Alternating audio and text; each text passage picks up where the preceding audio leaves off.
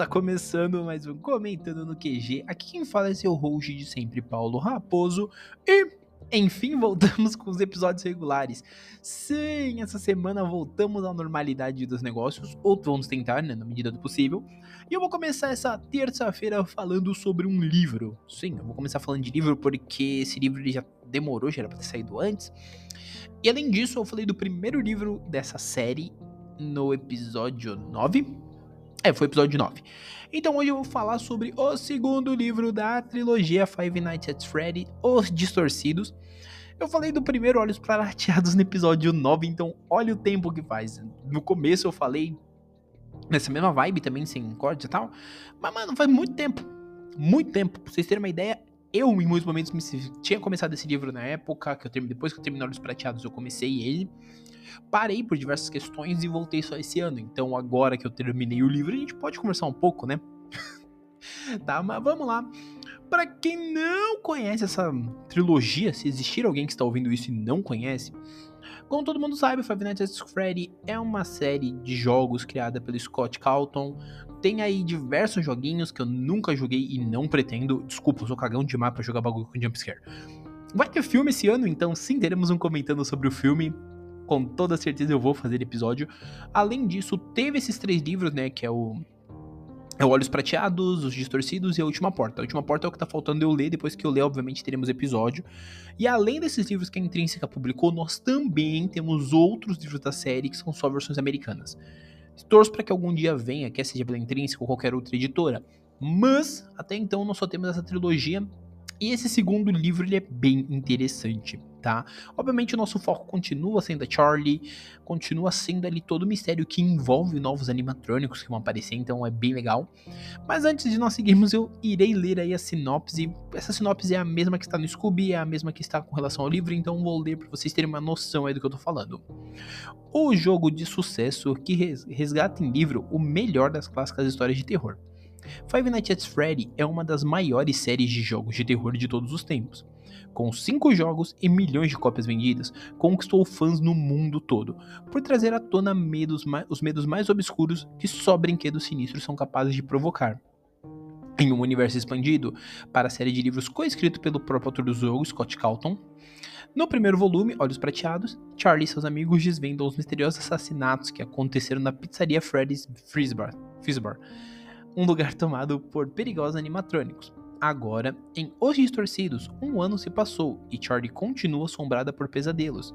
Para piorar, uma nova onda de assassinatos começa a acontecer e ela se pergunta: mas se todo o terror foi destruído junto com o que sobrou da pizzaria, o que estaria por trás dessas mortes? E aí a gente começa a falar dessa parte. E eu acho que é legal a gente começar também a comentar que esse segundo livro, ele pega muito dessa mitologia que já tinha sido utilizada no primeiro e ele expande um pouco, né? Ele trabalha um pouco melhor a questão de novos animatrônicos, a questão de um animatrônico que no jogo ele é bem bizarro e ele é bem interessante, assim como ele também tenta desenvolver maior, mais, né? Maior, eu ia falar maior, mas é mais a questão da Charlie com toda essa questão dos animatrônicos. Porque nesse segundo livro ela começa a ficar muito obcecada por essa ideia. Ela começa a querer desenvolver novos animatrônicos, desenvolver né, seu próprio conceito de animatrônico. Então a forma como o livro trabalha isso, e mais do que isso, mostra que alguns personagens que ainda estão próximos a ela vão tentando manter essa proximidade e ajudar ela para que ela não se perca, é muito interessante. Além disso, eu acho que é legal destacar também muito que a narrativa ela flui muito bem. Eu acho que era um ponto, eu acho que era não, né? É um ponto muito positivo que a série traz desde o primeiro livro. É óbvio que eu acho que é interessante destacar que é um livro que ele tem uma narrativa um pouco mais calma em muitos momentos. O começo ele não vai a milhão, especialmente nesse segundo livro que para mim foi interessante retomar essa leitura justamente por isso, porque não é uma leitura que ela começa a milhão, tipo, ela quer correr, quer correr, quer correr e fazer acontecer. Não, ela é uma leitura que ela vai de uma forma muito fluida, muito tranquila até o momento que ela começa a desdobrar. Então, tipo assim, todo o começo do livro, ele é muito tranquilo e ele vai apresentando suas peças aos poucos. Até que começa a gerar o um mistério, e quando o mistério começa a ser gerado, é um ganchinho atrás do outro, para que você realmente acabe ficando curioso. Eu não sei se é porque eu não joguei os jogos, mas assim, para mim isso funciona muito bem em diversos momentos, em especial quando a gente fala mesmo no todo o terceiro ponto ali do livro, né? Toda a parte meio pro fim, que é quando a gente vê os animatrônicos novos, a gente descobre que os animatrônicos têm um objetivo a mais por trás. E mais do que isso, quando a gente descobre quem é a pessoa por trás dos animatrônicos. Até eu não vou contar, porque, como de costume, eu não tenho essa maneira de dar spoiler. Mas é muito interessante você perceber o quanto essa história ela evolui, vamos colocar assim.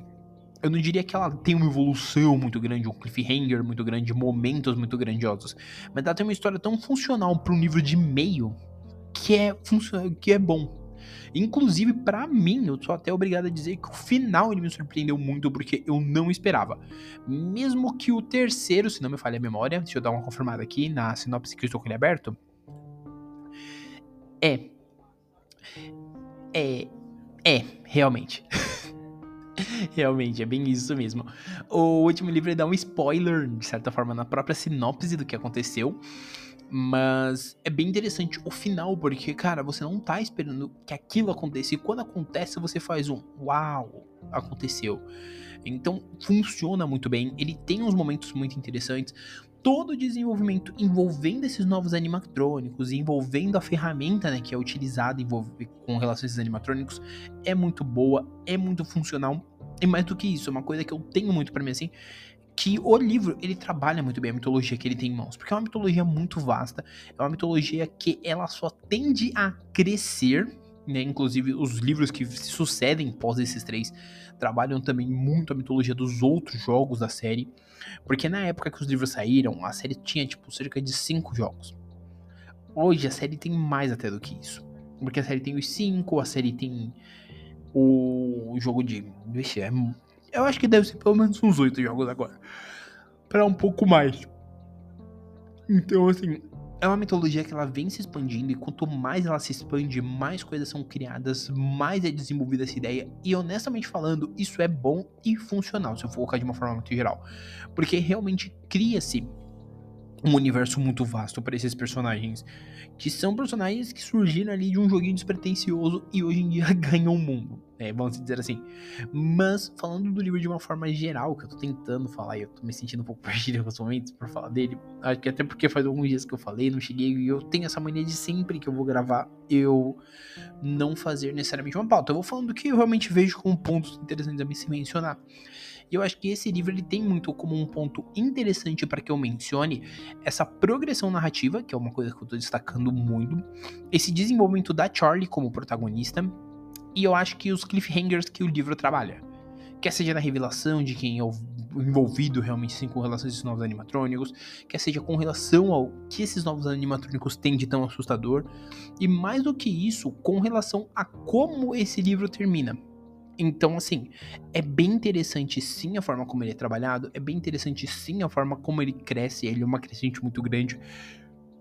E como o cliffhanger desse final funciona para que a gente já queira dar uma olhada no terceiro. Eu admito que eu queria ler o terceiro logo em seguida, só que eu me contive, porque eu sabia que isso não, não ia parar. Nada assim, é bem legal. É um livro que sim, eu recomendo bastante, tipo, para quem gosta da vibe mais terror, pra vibe mais pegada, e até mesmo para quem já tem algum conhecimento com a franquia e quer ver alguma coisa que expanda mais esse universo.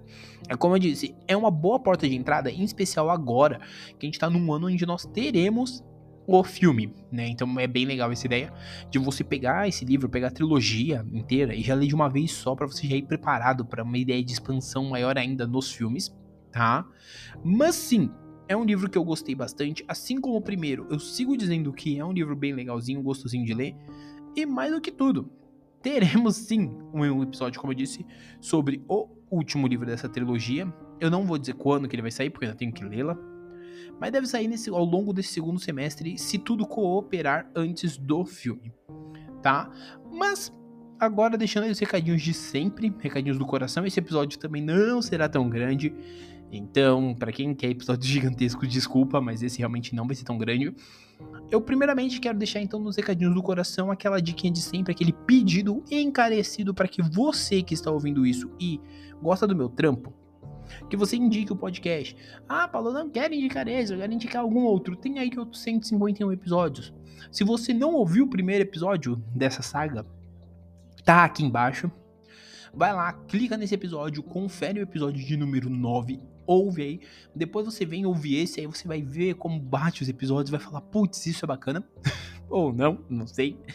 Tá? Além disso, sempre relembrando vocês que o nosso que o comentando ele é um podcast semanal. Ele tem aí uma média sempre de dois episódios, né? Um que sai às terças, o outro que sai às quintas. Pode ocorrer que nem ocorreu nas últimas semanas de sair um episódio apenas, tá? Daí ou vai ser terça ou quinta, ainda tô também tentando variar nisso. Essa semana, se tudo cooperar, deve sair episódio até a mais, né? Como vocês viram, saiu um domingo, era pra ter saído um ontem, mas por diversos, uh, diversos fatores não saiu. Hoje na terça tá saindo um, na quinta teremos outro sim. Eu só tenho que realmente sentar e ajustar essa pauta de quinta-feira. Mas quinta vai teremos, talvez terça tenha alguma terça não, quarta tem alguma coisa, mas vamos ver direitinho porque a semana eu quero começar a voltar a trabalhar um pouco mais, porque tem bastante coisa aí para acontecer, né? Que se você ouviu o episódio de domingo, você viu que algumas coisas já aconteceram. E essas, essa coisa que aconteceu, que eu mencionei no podcast de domingo, não é no nosso extra de domingo, já é uma coisa que já vai reverberar. E hoje aconteceu algumas outras que talvez vai reverberar mais ainda aí no que vem pela frente. Tá? Mas sempre lembrando, comentando, ele também é um podcast que está nos principais agregadores: Deezer, Spotify, Google Podcast, Apple Podcast, Amazon Music. Então, ouve aí no agregador que você preferir e além disso, sempre lembrando de indicar pro coleguinha se você ouve pelo Spotify ou pelo Amazon ou pelo Apple Podcast. Não esquece de dar aquela avaliada marota no episódio. E como eu disse lá no episódio de domingo, eu vou linkar muito o episódio de domingo porque eu quero que vocês vão ouvir o episódio extra de número 7, que ele fala um pouco das ideias que estão por vir aí nesse segundo semestre, tá? Mas por hora é isso. Fica minha dica de livro aí para vocês essa semana. Um abraço e nós fomos!